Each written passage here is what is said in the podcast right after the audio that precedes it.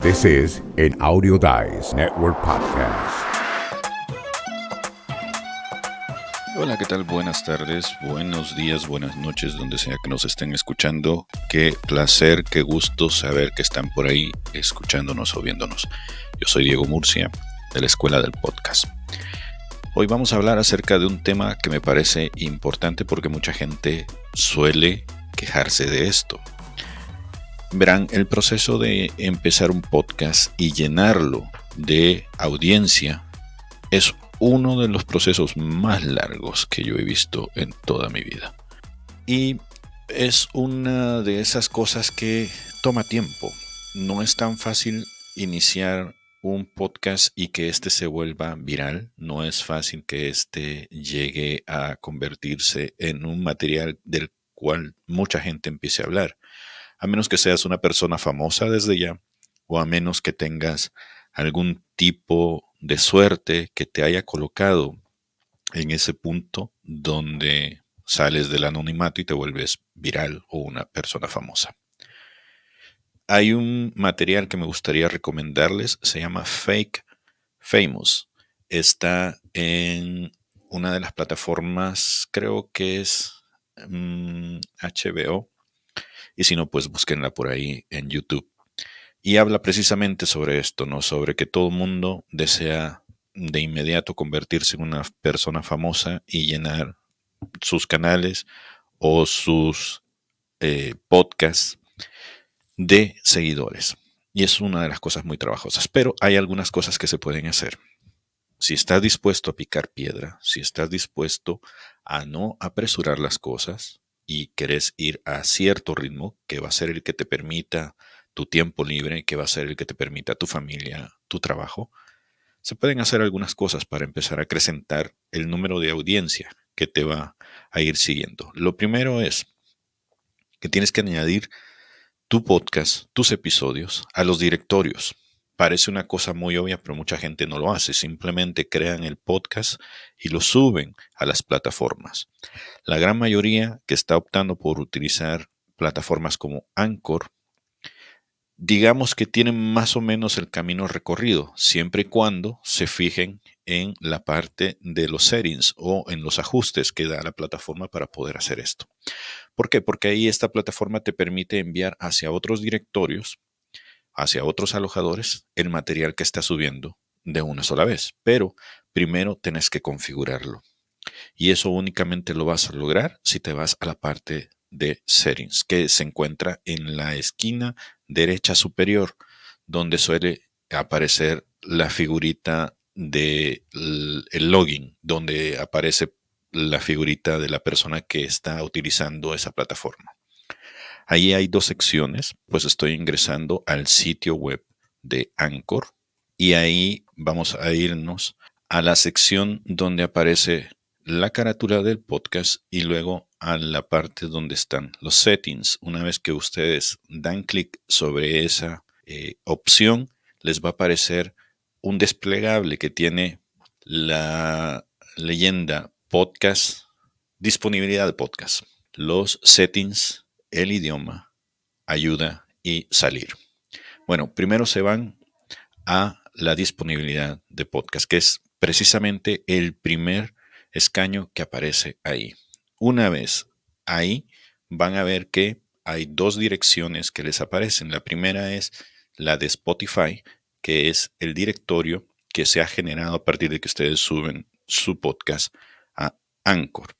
Y también les dan el directorio o la dirección, perdón, de Anchor. En la parte de abajo ya aparecen la sección de distribuciones y lo que van a hacer es copiar el RSS feed que les genera Anchor para poder distribuirlo manualmente a cada uno de los programas, canales, alojadores que les aparecen acá. En este caso, yo con este podcast que estoy produciendo para unos muchachos de Nuevo León, México, ellos tienen la posibilidad de aparecer en Apple Podcasts, Google Podcasts, Overcast, Amazon Music, iHeartRadio, Castbox, Pocket Cast, Radio Public y Stitcher. Para cada uno de estos, debo hacer manualmente el, el copiado y el pegado de esa dirección en cada uno de estos perfiles o espacios. Una vez que se haga esto, ustedes vienen acá, copian la dirección del feed, lo pegan en el espacio y les va a aparecer disponible ya la adición del perfil a ese directorio. ¿Qué es lo que estamos haciendo aquí? Básicamente ustedes están mandando la dirección de su casa hacia el libro de direcciones, por ponerlo de una forma, ¿no? Como se hacía anteriormente. Uno tenía que estar en la agenda María para poder ser parte de ese directorio. Entonces lo mandas y esperas un tiempo, por lo general es un día, por lo general no pasa de una semana, en donde ya tu podcast o tu contenido va a ser distribuido ahí en ese canal o en esa plataforma y ya aparecerá ahí. Cada vez entonces que mandes esta información hacia ese canal con algún nuevo factor, con algún nuevo elemento, esto se va a automáticamente refrescar y toda aquella modificación que hagas en tu podcast se verá afectada en este perfil, en este alojador, en este sitio donde se distribuyen los podcasts. Entonces, esto lo tienes que hacer manualmente una vez por cada uno de los alojadores, de los sitios web, donde quieras que aparezca. Pero también existen directorios en donde no necesariamente mandas esta información, sino que te suscribes como si estuvieras a una apertura de una cuenta a una red social. Metes tus datos, quiénes son los creadores, de qué se trata el podcast, cuántas personas hay, en fin. Y luego, como parte de esa inscripción, metes también el feed. Y eso lo haces para que la gente sepa que si anda buscando material similar al tuyo o como el tuyo o tu material, te puede encontrar ahí. La idea de todo esto es poder sacar mayor ventaja posible de cualquier lugar donde se pueda exponer tu material ante un público que no necesariamente es el que te conoce. Entonces, finalizado esto, la otra opción que ustedes tienen para poder acrecentar el número de seguidores que pueden tener es participar de otros podcasts, es decir, salir como invitados en shows que no les pertenecen a ustedes, que son posiblemente sus amigos. Esa es una gran oportunidad de darse a conocer y exponer su material ante otro público al que ustedes no hubieran llegado si nunca hubieran participado de eso. ¿Qué piensas de eso, Félix? Cuando uno somete sitios que recogen el RSS feed, lo que hacen es que lo redistribuyen. Pero uno tiene que ponerse al tanto de lo que uno está haciendo, especialmente si uno conoce de alojadores como Spotify, iHeartMedia, ese tipo de sitio donde tu contenido pueda brillar más tú quieres someterlos a todo eso. Muy importante es ebooks, especialmente para nosotros los latinos. ivoox.com, porque es una de las plataformas más grandes en español, porque está basada en España. Y no tan solo te van a escuchar en España, pero te van a escuchar en países latinoamericanos donde iVoox predomina algo muy importante y nosotros hemos hecho aquí esto para la escuela del podcast, que es que yo he sometido en alojadores para Brasil. ¿Por qué Brasil? Porque Brasil no tan solo está en Latinoamérica, pero sabemos que hablan portugués por lo general, pero hay más de 8 millones de personas en Brasil que hablan español. ¿Por qué usted somete a iHeart si es en Estados Unidos y hablan en inglés? Porque Estados Unidos es la segunda nación de más habla castellano en el mundo, solamente segundo. Adivina qué, a qué país. A México, supongo. México, claro. So, eso es lo que tenemos. Estas son técnicas y tácticas que ustedes pueden utilizar para el crecimiento de su podcast, para que puedan ser encontrados, para que después puedan... Eso está muy bueno, sabes que yo escucho podcast en portugués, pero no me había dado cuenta que podría ser la situación al revés. Es una buena estrategia.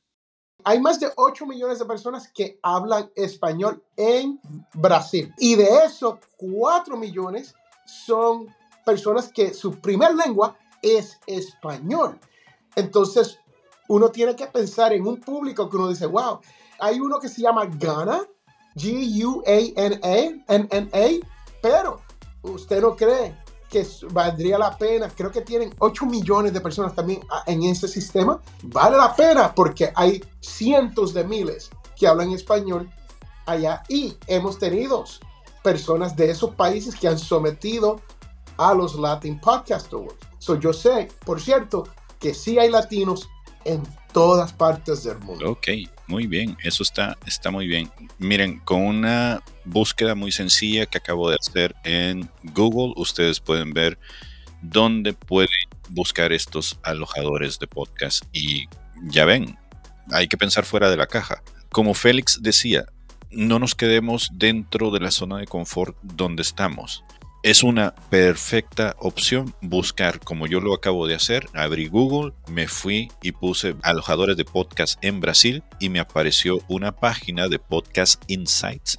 donde hay un listado con los más populares, supongo, pero seguramente si ustedes se especializan o hacen una búsqueda un poco más específica, van a ver que más allá de Buzzsprout, Captivate, Transistor, Castos, Podbean o rss.com, ustedes van a encontrar más opciones. Movámonos de ahí y vámonos al segundo, que es el que yo les estaba comentando cuando llegó Félix. ¿Qué te parece esto, no? Eh, la otra opción que puedes tener para poder atraer gente a tu podcast es participar de otros podcasts. ¿Sí?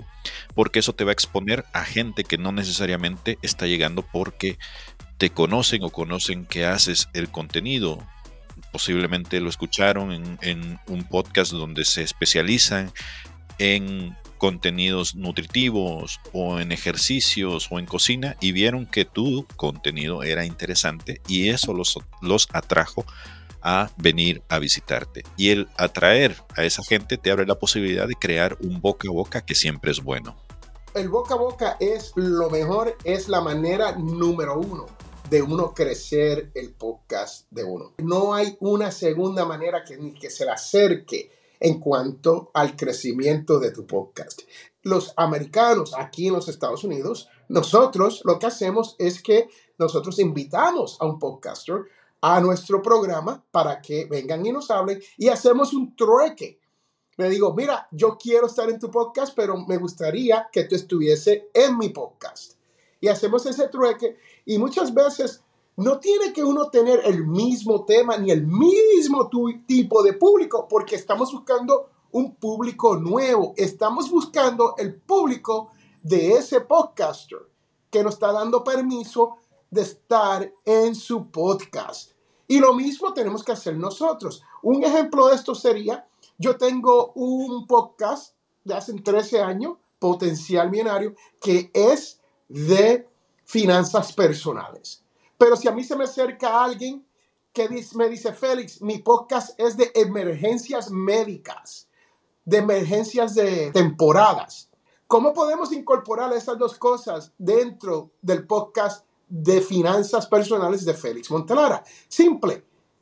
Cuando hay emergencias de temporadas, cuando hay emergencias médicas, siempre hay que pagar algo, hay que tener dinero, hay que prepararse para eso, ¿no? ¿Cómo lo hacemos financieramente?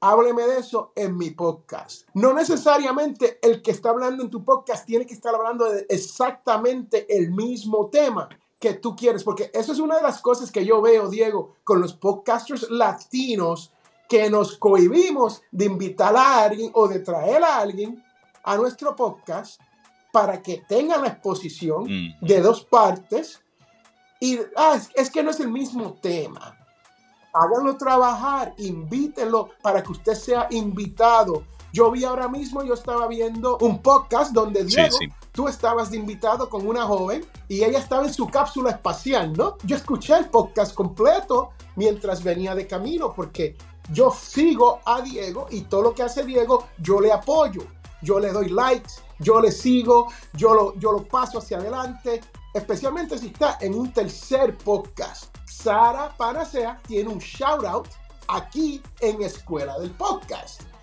yo te invito a que escuche el programa de Sara porque es muy bueno y tiene un background precioso que parece que está en una nave. ¿Y de qué país es ella, Diego? Es española y en algún momento la vamos a traer acá para poder hablar acerca de lo que ella hace. Te voy a interrumpir un poquito, Félix, porque quiero que pongamos en la mesa de discusión esto que nos está diciendo Miguel Royo León, que él dice, algo que es engañoso es que algunas plataformas hacen rehost y ya no sabe uno si realmente son escuchas verdaderas o servers bajando tu archivo para alojarlo y no generar escuchas. Es cierto lo que está diciendo él. Por desgracia, es el tiempo en el que vivimos, en donde todo el mundo está haciendo uso de los bots para poder generar aparentemente un consumo falso de los contenidos. Pero por eso es importante seguir acrecentando el nivel de audiencia al que nos estamos exponiendo, porque así va a llegar un momento en donde los bots van a dejar de ser tantos y los escuchas o los consumidores verdaderos, los humanos, van a ser más. ¿Qué piensas de eso, Félix? Tiene mucha razón el comentario, ¿no? Porque aunque tú no que hay bots buenos y hay bots que uno le paga para que te hagan un download y esos son los que yo digo inescrupulosos, ¿no? Pero los bots buenos son esos cuando usted somete a iHeart, cuando usted somete a Spotify. Ese bot sale y busca a ver si hay algo nuevo. Y si hay algo nuevo, ese bot lo envía a Spotify, lo envía a iHeartMedia, lo envía a Anchor, lo envía a Podbean, lo envía a todos estos sitios. Y la persona que te escucha, que ya está escuchándote, que ya te tiene en su teléfono, que ya se hizo una, se suscribió a tu podcast, esa persona le va a llegar notificación de que hay un podcast, un episodio nuevo, porque vamos a tener nuestros términos bien. Hay un episodio nuevo de tu podcast disponible para ellos escuchar. Así que no es lo mismo cuando hay el view, lo que se conoce como el view, la impresión y el download. Aquí en la escuela del podcast, Diego te puede demostrar, Diego, si puedes, tiene un segundo, demuéstrale las estadísticas en vivo. Ya creo que hemos sobrepasado o estamos acercando a 600 mil. 600 mil impresiones. De esas 600 mil impresiones, esos son los bots buscando, esos son gente buscándonos que nos encuentran lo miran y dicen, o quiero escuchar esto o no quiero escuchar esto. Lo que ocurre es que eso se traduce a downloads, ¿ok? No los 600 mil. yo no te voy a decir que, que Escuela del Podcast tiene 600 mil downloads. Eso sería una mentira y una falsedad. ¿Cuántos downloads tenemos? Estamos en 37 mil downloads. Y ya estamos acercándonos. Nos faltan 3 mil impresiones para llegar a los 600 mil. Esto es lo importante de esto. Los 600 mil son bots buscando más personas. ¿Okay? Pero cuando estos bots buscan es para enviarle notificación a su escucha. So, no todos los bots son malos. Si usted se dedica a comprar bots, se llama, se escribe B-O-T-S, bots, B-O-T-S, si usted se dedica a comprar eso para los downloads, usted puede estar engañando no tan solo a su público, no tan solo a la persona que quiere auspiciarlo, pero lo más importante, te estás engañando a ti mismo. y eso es lo peor, ¿no? engañarse a uno mismo. Y esto me lleva a otro tema que creo que es una de las cosas donde no podemos dejar de prestar atención. Y es que cuando te metes a esto del podcast, tienes que entender que no únicamente se trata de encender el micrófono, sentarte frente a la cámara y ya. Hay que generar contenido. Y la generación de contenido implica también que vayan hacia un lugar central donde puedan tener acceso a tu podcast, a tus videos, a textos, a libros o cualquier otra cosa, porque el podcasting va más allá de esto. ¿Sí? Es bonito cuando uno dice, bueno, tengo un audio, tengo un video, pero si te quedas nada más ahí, la gente no te va a sacar del montón, no va a consumir tu contenido porque no dejas de dar algo extra, algo de valor, que es lo que la mayoría de gente termina yendo hacia tu contenido. Eso es cierto. Eh, uno, el contenido, el, el, atraer personas al contenido de uno es lo principal. Créame que Diego lo único que ha dicho ahí es nada más que la verdad. Muy bien. Y lo último, yo creo que ya con esto podemos cerrar. Otra de las cosas que sirve para poder entender que el crecimiento de tu podcast es orgánico es darte cuenta que tengas un podcast no significa que tu contenido sea bueno. No porque simplemente se me ocurrió a mí tenerlo, ya eso me va a traer clientes, me va a traer audiencia, que es lo que suele, aunque ustedes no lo crean, nosotros porque andamos metidos en este mundillo, ¿no? Y, estamos suscritos a cuanto grupo de podcast, de creadores, de principiantes, de ya gente avanzada, suelen aparecer este tipo de preguntas. ¿Por qué mi podcast no es un éxito? ¿Por qué la gente no lo está escuchando? Si yo ya, llevo siete episodios, lo comencé el lunes, ahora es domingo y todavía no me han escuchado más de las últimas 15 personas que han descargado mi material es como que la gente estuviera pensando de que con el hecho de tener la idea, tener el concepto y sacarlo al mundo, ya ellos ya se convirtieron en unas personas especializadas que todo el mundo va a saber quiénes son. Por eso decía al principio, este es un trabajo de picar piedra, es ir despacito, poquito a poco. Puede ser que el contenido no sea lo suficientemente valioso al principio. Félix siempre suele decir esto, hay que comenzar feo para poder ir luciendo todo lo que tenemos dentro de nuestra caja de herramientas para poder ir mejorando el contenido. Eso de hay que comenzar feo es de Chris Chrysóstomo. Es un libro escrito en inglés que se llama, sobre podcasting, que se llama Start Ugly. ¿No? Hay que comenzar feo. Yo lo que también siempre digo es que porque uno pueda hacer un podcast, eso no quiere decir que todos debamos hacer un podcast. Créame que yo he escuchado podcasts que yo me digo, wow, jamás voy a recobrar esos 20 minutos de mi vida. Se me fueron, adiós. Fue una pérdida de tiempo, ¿no? Entonces uno tiene que tener buen contenido, pensar sobre el contenido, hasta a veces poner bullets, escribir algo si uno puede. Porque muchas veces hay gente como yo que yo puedo hablar sobre finanzas personales, sobre podcasting, sobre cosas de policía, tácticas y técnicas, sobre cosas militares, sobre todo esto todo el día. Pero si no tengo mis pensamientos organizados, entonces no voy a lograr nada. Pero antes de irme, quiero dejarte saber que para un próximo episodio, para la persona que está aquí o la persona que está escuchando, o si ya escuchaste esto, en un próximo episodio vamos a hablar sobre YouTube, entrando de lleno al mundo del podcast, como lo hizo Facebook. Y queremos hacer predicciones en ese capítulo. No, y te agradezco, Félix, por haberte pasado por acá. Sé que andas ocupado. Nosotros también ya vamos a terminar el episodio de hoy. Esto es lo que teníamos preparado para ahora. Nada más les decimos gracias por estar aquí en la Escuela del Podcast, por andar por ahí siempre pendientes de nosotros. Pásense por la escuela del podcast.com. Si quieren invitarnos, saben que está disponible la página de Buy Me a Coffee y nos pueden invitar a un café. Nada más tienen que ir a escuela del podcast.com, diagonal café, o pasarse por la tienda, que esa es otra forma en cómo nos pueden apoyar, comprando algunos de los materiales que ustedes nos han visto utilizar acá, esas herramientas que nos hacen posible la transmisión de este programa. Sin más, les agradezco, esperamos vernos en las próximas ediciones. Más adelante vamos a tener muchas, muchas personas especiales visitando la casa, así que no se lo pierdan y estén atentos a nosotros. Bye.